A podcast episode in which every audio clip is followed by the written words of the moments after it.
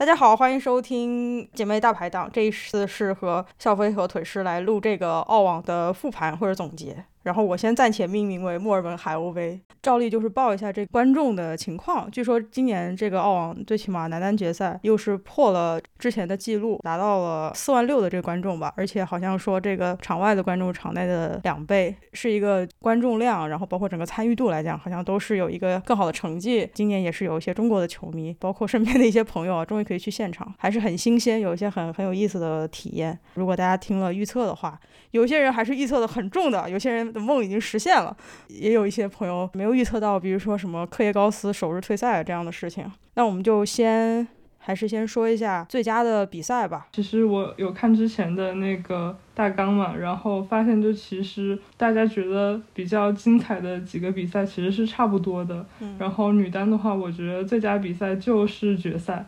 嗯，男单的话，就是因为在看了穆雷他逆转科金纳迪斯的那个比赛之后，后来的比赛你就是就是感觉再怎么都没有办法超过那种震撼了。嗯，精彩程度来讲，也可能会有更刺激的时候，但是他在那边首先还是代表着一种精神在那儿吧，所以你对他的那个敬畏就会放的比较高。对，就是穆雷，我们就是他是连续两场背靠背的五盘，而且应该是有一场打超了，哎呀，有点时间了，一场是四个小时多，有一场打超了五个小时。嗯，对，对，然后中国的这个时差三个小时延后嘛，所以其实我们也看到挺晚的。而且因为这个穆雷大概是两年前还是三年前，他其实在澳网几乎是一个英雄迟暮。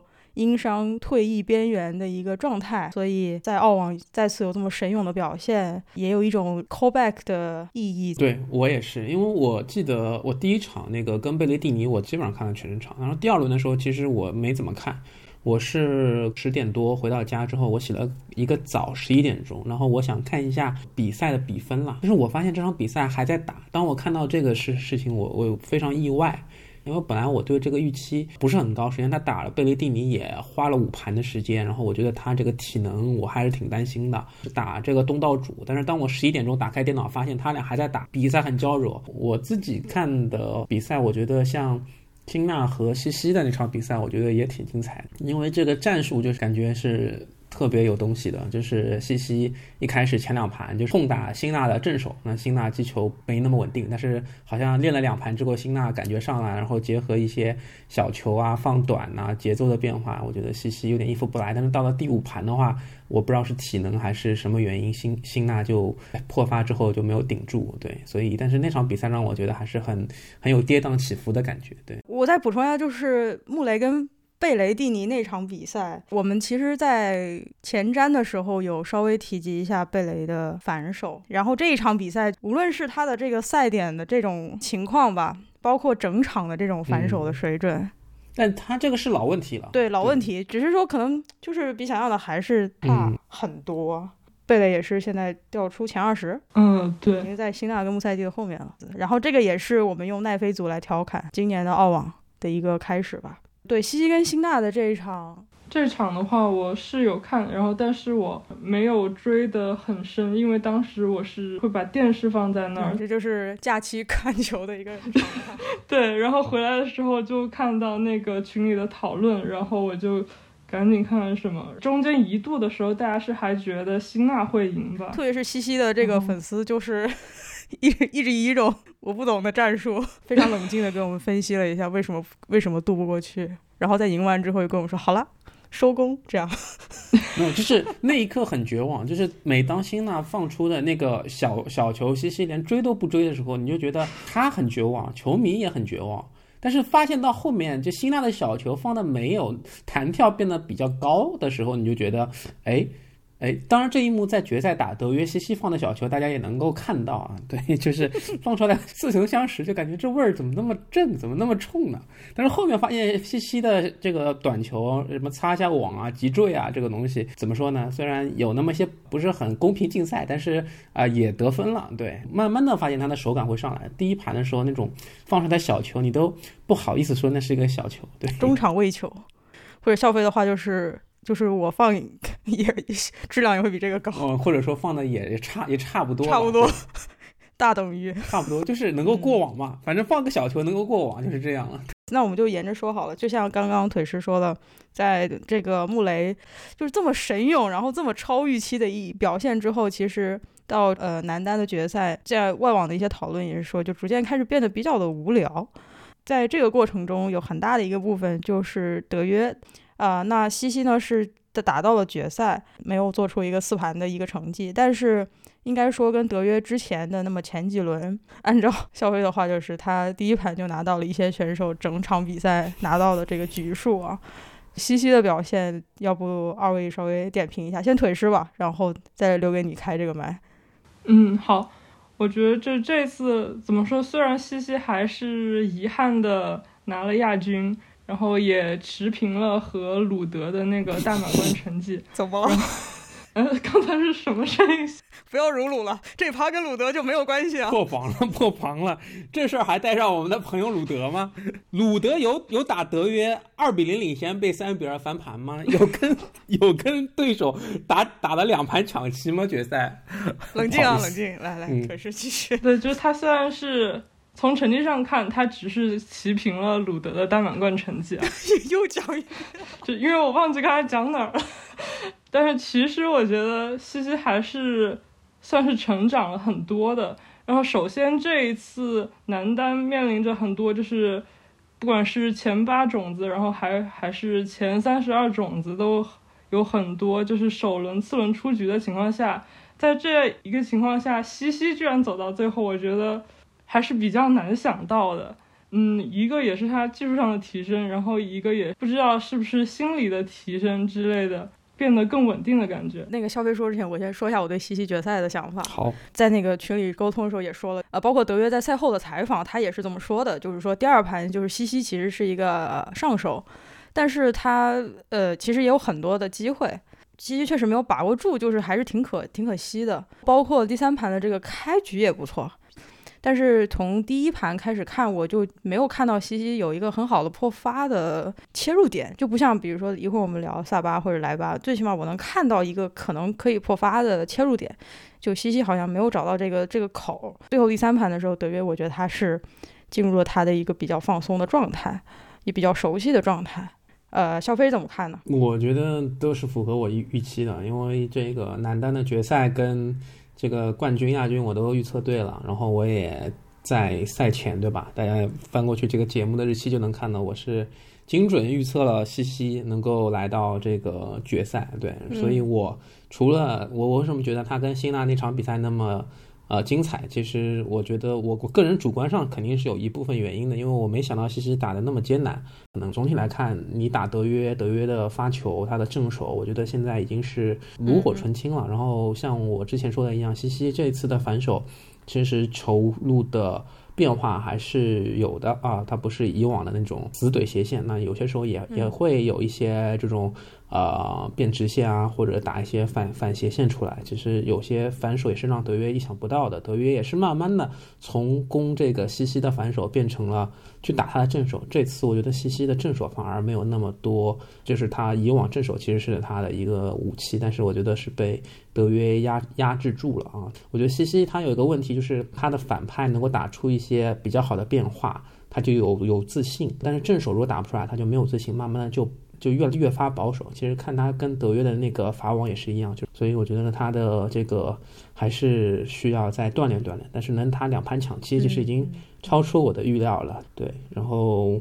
我觉得这次澳网德约其实没有面临太多的压力，唯一的可能是他打除夕打迪米特洛夫那场，能够看得出他的腿感觉不是很妙。对，但是我觉得迪米还是差那么点意思。如果第三轮面对的是保罗啊，那我觉得嗯，这会给德约带来更大的麻烦。对，那我们就顺势聊一下德约好了。怎么说呢？就是像去年我们也聊到，他在这么一个情况下，年终取得这样的一个成绩，还是挺令人佩服的，而且有一种去证明自己的这么一个感觉吧。今年澳网有个特点，就是说随着这个德约一开始的这个腿伤的感觉，然后包括女单伊嘎的出局，某种程度上。就是最起码签表的感觉就比较打开，无论是场内场外吧，尤其是场外也有一些跟德约相关的一些新闻啊、舆论什么的，这个我们也就不太过度的去谈它。但是从德约。夺冠之后他的那种情绪，在他的这个包厢里面的那种感受，我觉得他还是背负着很多的压力在在打球，包括他在。决赛的时候和这个伊万尼塞维奇这个沟通啊，都有点感觉，就是他为什么会这么压力比较大、紧绷跟失控吧？对，应该来讲说，在他这个年年龄，他的正手的球速还在不断提高啊，这个还是一个挺恐怖的事情。包括他的这个接发的水准，确实还是一个我觉得低的接发吧，真真的是非常的。就没有办法，然后包括他这个回球的深度啊，好像没有什么特别能挑战的人。所以在他赢了决赛之后，他的教练的这个发言就是说，教德约像教皇马，Championship counts，只有冠军算数。然后他就是直接说，我们现在跟纳达尔是大满贯数是二十二比二十二。他他现在也应该也是这么看自己的位置。关于德约这一次的话，我觉得首先这一次的澳网是德约能算是最情绪化的几次之一。对的，然后就其实不光是决赛的时候，哪怕是在就是他前面几轮的时候，就已经有看到他经常跟像他的包厢然后话或者沟通这种情况。我记不清是他的教练还是他爸之前接受采访的时候，然后提到他的那个伤势情况，说他好像是有三厘米的那个肌肉撕裂吧。然后包括他应该是在跟迪米比赛前的时候就已经在采访里面说过退赛这个事情，然后他说他不会退赛。然后我觉得一个是对于他去年然后被不允许进入澳洲嘛，相当于过了这么一年来终于能拿到的一次参赛的机会，然后又是自己。拿了九个冠军的澳网，所以我觉得就其实包括西西或者是保罗这种对手，我觉得他就已经表现的很不错了，因为他是在那种一个环境下面对德约，就是德约他这次来，他就是那种抱着一定要夺冠的心情，然后加上他的那个澳网已经可以算是他的主场了。我觉得就针对一凡前面说的他的冠军数吧，他的澳网是第十个，对吧？嗯。然后他温网也其实拿了七个，他个人可能会有一个数数据上的一个较劲儿吧。这个其实，在梅西、C 罗对吧？前面说的 皇马，那么我觉得德约在这个数据上，他会也会有这样的一个迫切的一个想要这个证明自己的一个胜者心态。首先是总总数嘛，因为现在跟纳达尔是持平的，二十二个大满贯。然后澳网呢，这个前面五。王腿说的也很对，就是相当于他的一个主场嘛，他之前拿了九个，那这是他第十个冠军。那么大家众所周知，纳达尔是拿了十四个法网冠军。那澳网的话，呃，我觉得是德约目前这个冠军数比较多，有机会啊持平或者说超过十四个，对吧？假如说他能够打到是四十岁啊，四十一岁的话，妈呀，呃，还是有机会的，我只能这么说。而且就是拿最多的人了。对，另外一个呢呢，温网这边大家知道，八个大满贯是费德勒啊。去年的话呢，德约是这个入场的时候是六个大满贯，但是呢，他最终又拿到了冠军，所以他温网也有七个了。所以距离他这个追平费德勒，有可能是今年吧？我觉得今年还是挺大可能的。所以说，除了纳达尔总的大大满贯数之外，我觉得像澳网和温网肯定是他。更专注、更关注的一个这个大满贯的赛事，那美网的话，它也就只有三个，对吧？相对来说啊，就还好。所以我觉得，其实关注他之后的一些参赛，比方说他贝尔格莱德，应该他的家乡会去参与一下，因为也是跟他有关系的赛事嘛。那其他的赛事，我觉得可以看看他是怎么去规划一一整年的一些。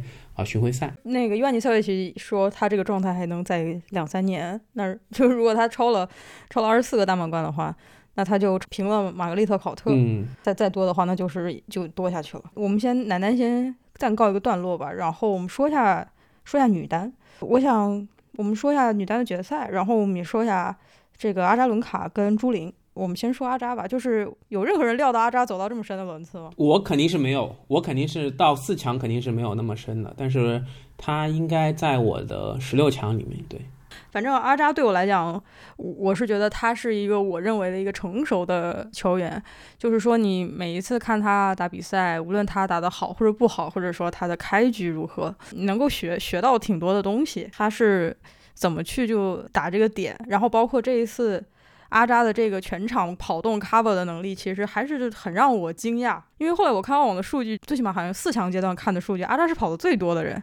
他是怎么去分配这个体力啊，然后关键分的处理，呃，然后包括他并不是一个说直白点就不是萨巴伦卡这样的选手，所以看他打球有一种嗯其他意义上的享受，有一种有点怀旧的感觉在一众年轻选手中。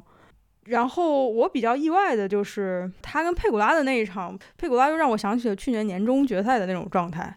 然后你就看阿扎非常老练的去处理这些变节奏啊，或者一些反手高位的这种节奏，就是打就有。而且那一场我觉得比较厉害，是因为我觉得阿扎的那一场是一个前世界前十的水准，而且全场在线的一个这么一个水准。那我再补充一下，刚才那个里内特好像应该也满三十岁了，然后所以他应该是四强里应该是有两个三十岁以上的。就是女球员，然后还是挺不容易的。对，包括朱琳，然后和里内特都可以算是大器晚成的类型吧。澳网也可以说是，嗯，厚积薄发的感觉了。这次的话，就其实还是可以看到朱琳是有一个很大突破的，这个应该是她大满贯的最好成绩。包括阿扎和朱琳的比赛之后，虽然他的那个夸赞可能是有就是夸大的嫌疑啊，他说以前从来没有听说过朱琳这号人物，但是觉得朱琳打球有前二十的风采。然后萨卡里说的这刚好相反啊，萨卡里说知道朱琳，然后以前还看过他打球，就是并没有当天打的那么厉害的感觉。朱琳在就是澳网之后，他也就是延续了这个风采，然后是在那个泰国华兴，我看他在华兴反手直线。打的还挺，还是挺灵的呀。哦，对，华兴，然后现在应该是打进了四分之一决赛了吧？对，八强有机会跟王王馨玉会面。对，然后其实朱琳她在那个澳网前的时候，她当时是打大 V 的时候，一个是觉得她的防守是真的很厉害，而且她是那种就是每一个球都打得很拼的感觉，还是挺。是真的挺不容易的，然后他澳网之后又就是有这样的突破，也挺为他高兴的。说到你那个大器晚成，就是大家可以看看那个张帅关于大器晚成发布会出圈发言。然后肖飞有啥要说的吗？我是觉得佩古拉跟阿扎伦卡场比赛，呃，我当时就有一个想法，嗯，就佩古拉赛前大家的印象都是他这次状态很不错，我我们应该有注意到他女单、女双、混双他都报了。嗯，对我对他的想法就是说，他如果减少一个混双或者女双，不跟高夫打女双，只是专注打女单，会不会成绩更进一步？包括同样对他这个疑问呢，我还有这个克莱奇高娃，虽然他最终和他的老搭档啊，对这个拿到了这个，这真的是断层式的优势。对对对，西尼亚科娃他们他们是拿到了女双冠军，但是我也在想，如果克莱奇科娃他把精力更专注在女单上面，会不会更进一步？这两个是在一起的，然后也是佩古拉赢了这个克莱奇科娃嘛，他们在十六进八的比赛中也是一样。哎，但是那场球真的还挺好看的。那场球其实第一盘我觉得也是挺焦灼的啊。扎伦卡的话，我我其实看他打球不是很多，印象比较深的是之前做李李娜相关的节目，发现他就是跟娜姐有澳网决赛，一一三年吧，对，然后是大腿有伤，然后医疗暂停之后逆转了娜姐吧，我记得，呃，这是一个。然后的话是在某年，呃，也是近两年吧，就是美网面对大阪直美，也是给大阪直美造成了一些麻烦。他跟莱巴金娜，我觉得比较深轮次，感觉有点就是赛前储备有点不够了，包括体能啊，包括一些战略战术啊，有点被莱巴金娜克克制住了。就是这个这个东西，你可能经验啊什么的，好像没什么用。人家发球厉害啊，但就就就就是挺厉害的，对。然后朱琳的话，我也是，就是他那场跟呃阿扎伦卡那场比赛也是夜场，对吧？比较晚，但是我觉得朱琳他的。二发这个速度还是比较慢的，这个还是可以提高提高。哦，是，对，对，对，对，是这个很明显，就是通过肉眼就能看看出来。我相信，对他可以再想办法提高。这个中国的观众能够看到中国的球员打一个特别精彩的女单比赛，我觉得还是非常好。今年澳网的女单决赛，我想应该算是比较精彩的。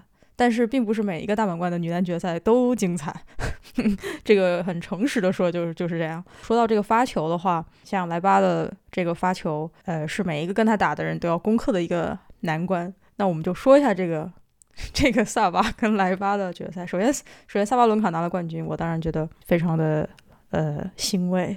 但是应该说第一盘来讲，是对于萨巴的球迷来讲，真的是一个比较无语的一盘，呃。我不知道你俩怎么看这个这个决赛，也先听听你俩的看法吧。然后这首先还是恭喜萨巴，然后拿到了他人生中的第一个大满贯冠军。对对对对对。然后虽然我之前说对萨巴和莱巴就是没有要谁拿这个冠军的那个偏好，但是还是比较希望萨巴能拿，因为毕竟莱巴已经拿过了一个嘛。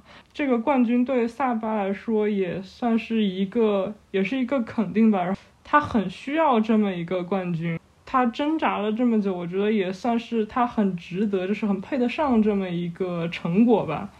然后决赛的质量，我觉得也是非常高的。然后特别是第，就像第一盘上来的时候，萨巴的那个感觉，然后让人有时候有点担心啊。然后但是他还是顶住压力，然后第二盘，然后也先拿到破发点。我记得有一个他在那个，应该是他的。一下子有点想不起来，但是我记得在一个很紧要的关头，然后他有一个很可怕的双误，就是某一个赛点吧。对，应该是前面的那个赛点，然后就错失了过去，然后又被莱巴咬到，找到机会，那一刻真的觉得有一点悬，因为本来第二盘看完到第三盘刚开始的时候，我觉得萨巴可能说不定这次就就真的挺稳了，那那个时候 有一点觉得，呃。只是有怕他从此就一蹶不振下去了，但是幸好他还是顶住压力。我对萨巴的印象就是，呃，这一次好像不用吃那么多速效救心丸了。对，是他吃还是我吃？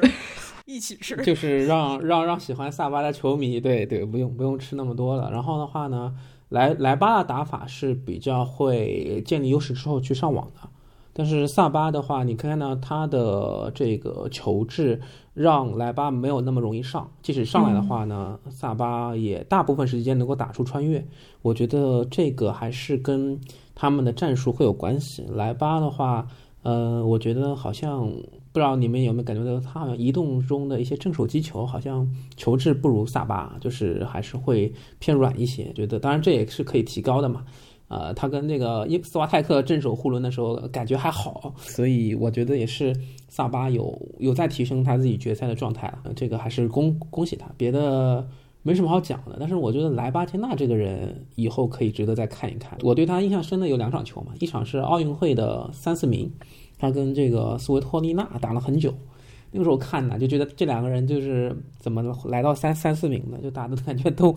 都挺煎熬的，但是他那俩人又拖拖打了很久，就觉得那个时候莱巴金娜就是心态上，我觉得不如斯维托尼娜的经验丰富吧。然后的话呢，就是去年温网啊，我觉得他赢了贾巴尔之后，怎么赢贾巴尔？是因为贾巴尔心态崩了，他没崩。我觉得那时候他他就有些进步了，而且他拿大满贯，你觉得他也不是很喜形于色的感觉，好像是个能成大事的人。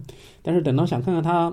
美网表现怎么样呢？又又又是一轮游了，那这个大满贯综合症当时觉得还挺严重的，所以对他这个今年澳网其实没抱什么特别大的期待。包括我们三个人的预测当中，其实是提了一嘴，但是被我剪掉了。对，都没当回事儿。所以我觉得这个人，呃，他这个拿了大满贯冠军之后，面对斯瓦泰克，他有这样的发挥，还是一个挺可怕的一个人，所以可以在。保持关注，而且他的话，我觉得除了户口本差了一点，他个人的条件、身高、形象，包括球技都还是挺好的。对，除了这个哈萨克斯坦可能这个本土市场没有那么大之外，呃，别的我觉得都还挺好的。对他输了也很情，最起码情绪上的处理也是一个很平稳的状况。他要么很强大，要么视野放得比较远。能够有个大局观吧，对自己的职业生涯的理解，最起码。当然了，这个因人而异吧。我像费德勒那种特别情绪化的也很正常，其实。那我来说一下，作为去年看了萨巴一整年比赛的人，肯定是一个很欣慰的状况。因为去年在阿德莱德的时候，这位大姐还在那儿，就是用下手解决一些双误的问题。然后在澳网的时候，还在采访的时候说：“我今天只发了十个双误耶！”就是这这些事儿啊，这真的只是一年以前。其实就是几个问题，一个就是发球的问题，所以当决赛萨巴用一个双误开场的时候，你知道一些 PTSD 他就来了。呃，当他的第几个赛点双误来结束的时候，尽力的在家人面前保持一个文明观球的状况。其实也不是不信任他，就是比较紧张，因为嗯是一个熟悉的感觉。第二个问题就是他的心态的问题。那么我觉得，我觉得这一次就是萨巴的战术，我想还是很明确的。他一上来就是打的非常有进攻性，就是他自己的进攻性的基础上再往上调了几个水水准，呃，而且应该说是坚决贯彻。那他坚决贯彻的方式呢，就就比较恐怖了，就是没有什么人在大满贯的决赛里面去拼二发，就是我也是第一次看到有人这样拼二发，就是他他用一种发一发的心态。去发二发，然后他到底能不能进，我感觉他也并不是特别了解。但是他是认为说，如果这个二发比较疲软的话，一定就是这个球回过来可能就是没有了，所以他就一定要拼二发。这也就导致了他全场七个双误，第一盘五个，那就是谢天谢地，他第二盘、第三盘的双误各一个，然后他的整个发球质量上来了。如果没有这个转变的话，就是他如果按第一盘打法的话，就是两盘没有。所以第一盘还是比较比较恐怖的一个事儿。那发球有的时候就是跟心态相关，尤其是双误这个问题。但是整体来讲还是比较进攻的。但是莱巴，比如说他的最后这个赛点，他就是比较保守，打推了一个中路吧，萨巴回了一个深深的球，然后然后他就出界。然后最后就是他的这个跑动中击球的质量。那我觉得这个他的跑动中击球质量在二三盘有点提高，他确实是有一个欲也不是欲扬先抑吧，但是他的整个状态是在逐渐变变得更好的。反而莱巴的话，其实第一盘的时候我就在等莱巴的状态出现浮动的时候，然后在第二盘的时候，其实有个很明显的萨巴的状态变好，莱巴的状态往下走的一个时间窗口，他只要把握住这个时间窗口，就有比较好的机会。还有个特别有意思的细节，就是他那个教练身后坐的那个人。他穿了一个 T 恤，上面写的是什么 “statistic driven” 什么 “sports performance”，就是数据驱动运动表现公司的。嗯，他其实就是通过这个方式提高他的这个发球嘛，运用的就是那个温网不让白俄罗斯运动员 参赛的这个时间，所以他做了一个很正确的决定，最起码在去年。嗯，呃，然后然后还有是哪些运动员特别想提一下吗？你想提一下 Cooper 吗？哦，对对对对对。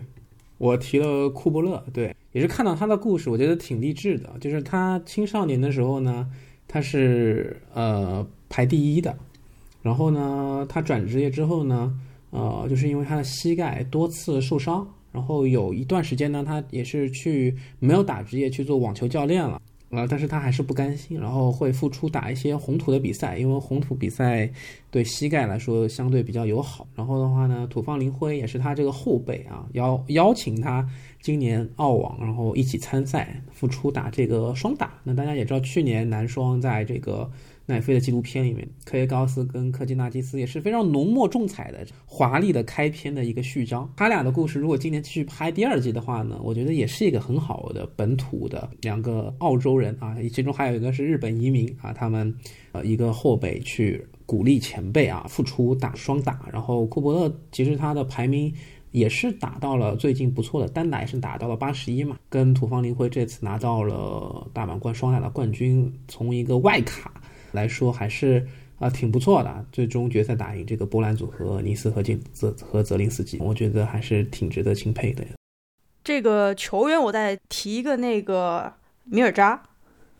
就是他是这一次混双的亚军，就我不知道你们看球的时候之前有没有看过米尔米尔扎，这是一个特别有历史感的名字，名字对对对对。然后我以前看过他跟小威，好像跟辛吉斯吧，跟辛吉斯配双打，那时候体育新闻看过他，经常看他。当然这个后面我我国球员也有跟辛吉斯配过双打，这个就不具体展开了。嗯，对，就是就 是你说点那个能说，哎，那个那个。米尔扎就是，呃，我小时候有看过他跟小威，就是他是零三年转的职业，这是他的这个最后一届澳网嘛，然后也是印度的应该是第一个获得这个女单冠军的这么一个运动员，然后当时其实就是挺瞩目的吧，后来他也是去打了双打，然后再打混双，然后应该是在双打排到过世界第一。然后也是拿了多个的这个混双的这个大满贯冠军什么的，就是她，她作为一个这个印度的女子运动员，也是有很多她的这个大家可以想象到的局限，比如说打这个牛粪做的球做训练呀，包括就像张帅他说的这种最早期的这样的，大家是没有这个体育训练的这个设施的呀，然后包括他。可能跟贾巴尔也遇到过一些类似的问题吧，就是宗教啊、宗教之类的问题。嗯，这些他也被这个一些神职人员去被发布了宗教命令去呃，就是受到这个舆论的一些压力呃，包括裙子、他的 T 恤、他的脚放在了印度的国旗旁边等等等等吧。这就是这样的环境里面，但凡有一个人能够走出来，其实对于就是后后辈来讲，就是他有一个可以去看的那个方向，我觉得还是很重要。而且米尔扎其实真的。我很小的时候看过他打球，所以他还在打，我就本身就会有点惊讶。这个，然后还有就是国之圣无退役，这个我觉得我我我有时间可以单开讲讲一下这个轮椅网球，因为这一次应该是双打还是混双的轮椅网球的亚军，有一位我国山东聊城的选手朱珍珍，女双的亚军轮椅网球，就是确实这个部分关心的特别少。其实我对于我们国家的轮椅网球的，就是他的训练体系，比如说他们在国内训练吗，还是教练是谁，我都。几乎不了解，但是这个也确实需要提一下，也是一个很好的很好的成绩。然后我们再提几个人啊，这个首先啊，我们要专门留时间给腿师的赌徒签表证明。当我们问腿师说这个人为什么能够进到八强的时候，其实腿师应该更激进一点，就是体现一下自己怎么说博彩界博彩界谁？博彩周润发，博彩界的这个地位。就很离谱，是吧？但是这都是十六强吧？这都是十六强，他他他半半决赛没有先保罗。对，就是我没有那么相相信他。要不要我马上切入一下？你当时说，对我卡恰为什么会出现？对，当然卡恰他美网打的也还不错啦，对吧？我我我我记得他跟科耶高斯打的也挺精彩，也打挺久。给我的印象就是说，啊，这个人好像打奥运会，对吧？他的名次比德约还高，对不对？他他。他第二，德约才第四啊！他打赢了布斯塔，对吧？布斯塔在三四名还赢了德约，当然这三四名可能德约没那么用心啊。然后你就觉得卡恰这个人就是干什么都有点岔口气啊，对，那呃美网也没打赢克里高斯，对不对？所以我觉得，哎，怎么说呢？就是对这个人就感觉他有点，他是这个俄罗斯这皇这这这个这个这么多猴里面感觉不怎么成器的那个猴，就是哎，当然了，大嘴猴，对。腿师对自己的这个签表如此的怎么说呢？赌徒签表，但是居然某种程度上还保守了。就是你这两个人上呢，你是保守了，然后呢，阿利亚西姆呢，就是嗯，对，有点冒进了，对，中和了一下。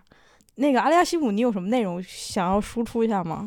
因为我们我找不到任何一个点 Q 他。就是其实你在群里提到就是阿利亚西姆有什么可以说的时候，然后我又回顾了一下他这次澳网他的那个晋级之路。他基本上每一场比赛，要么就是第一盘，要么就是第二盘的时候，你就会觉得他完蛋了。然后所以就是他前面就是我觉得他能神奇的进到这个第三轮，然后应该第四轮已经挺出乎意料了。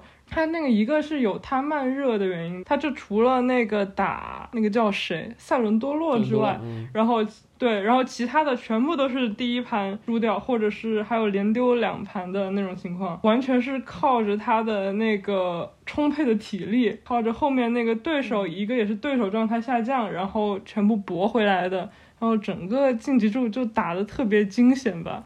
我觉得除此之外，我觉得没什么好说的，这个人。一直有一种就是，好像对他的期望高已经有一段时间了，他又总是达不到，就是你好像每次对他期望起来一点的时候，他就又下去了，又又有这种感觉。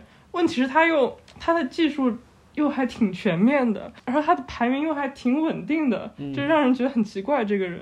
同时对比一下卡恰，别看这个人，他就一直是二三十名的一个成绩，但是卡恰的那个积分构成很吓人，他几乎没有什么大师赛，然后巡回赛，然后二五零五百的那种积分都特别少，他的最大比例的积分就是他的大满贯积分。大场面先生，嗯，奥运会亚军，嗯，怪怪不得，也很奇怪。呃，还有什么选手黑马？还有谁想聊一下吗？呃，我觉得美国球员嘛。对吧？我预测的这个 J J Wolf，嗯，对，他其实也是打到比较深的轮轮次了，对吧？他也是打到了跟阿利亚西姆一样，来到了第四轮。张之臻的挑战赛对手谢谢尔顿，对吧？也是来到了八强。然后腿师的看好的保罗更是一鸣惊人，来到了四强，面对德约，对吧？柯达哦，对，柯达，我觉得他主要是受伤了，然后惜败卡恰。对，但他打赢了这个梅总和霍尔卡奇啊，还是挺令人这个印象深刻的。而且他是其实是一个小种子，他也拿过二二五零赛事的冠军嘛。其实大家对他也没那么陌生，反而是蒂亚福啊，蒂亚福他可能走的比我预想的要早一点但是麦克唐纳的话，他也是赢了纳达尔。呃，纳达尔这个不知道能特别说些啥，就是他那个叔叔不是最近几天出来说，为他这个法网的竞争力再次证明。他们最近一直很喜欢就是跟德约做一些隔空对话的一些 交流，可能也是有一点互相刺激吧。但是具体的情况可能要要再看。嗯嗯，对。就现在确实也不太好判断伤病的问题，但是最起码 这这个第二轮这个比赛结束，纳达尔离开球场的时候，确实还是这个氛围还是有点那个。我觉得确实留给纳达尔的职业生涯时间应该是不多了。对，然后兹维列夫说他法网之后退役，我倒是觉得现在可能性真越来越大。哦，还还有啥要聊要聊的吗？商俊成啊，首先我觉得他的对手就打得很稀烂，比我想象的打得稀烂的多。对，因为印象中。奥特发球挺好的，但是这次好像发球不怎么地啊，也也失误率挺高的。对，其实那发挥真的很心梗啊，就是，但是他是个有经验者，最起码拖了一下，就是没有太。太没有下限的那个发挥，但是整体来讲，那个水准不是我想象的样子。我不知道状态不好还是怎么样，这个早场不适应。反正这一次就是第一周啊，开头几天的天气早上确实特别热，又有中暑啊什么的，也有一些延期下雨，就是其实给后面的赛程积压造成了一些。意外啊，像我看好那卡萨金娜，对吧？他第三天才打打上球，所以就还挺那啥的。但是商俊成，我觉得就是我们中国球员第一个这个来到澳网第二轮的一个一个，对吧？中国大陆的球员，所以还是挺值得庆贺的。又是一个打赢资格赛，对吧？这样一个一路晋级的一个过程，我觉得对于他信心的建立是挺有帮助的。然后其他两位中国选手，我觉得。也打得不错了。刚刚那个肖飞说，这个包括这个天气和不断延期，就是这套网的有些比赛真的是打到凌晨四点。其实很多球员他打完比赛之后，不是说就就可以马上回家的，就是他需要参参与一切的一些媒体活动。像穆雷的话，我记得他那个他输给阿古特之后，他是说他就就睡了三三个小时，包括他不是打到了三点还是四点，然后申请去上厕所。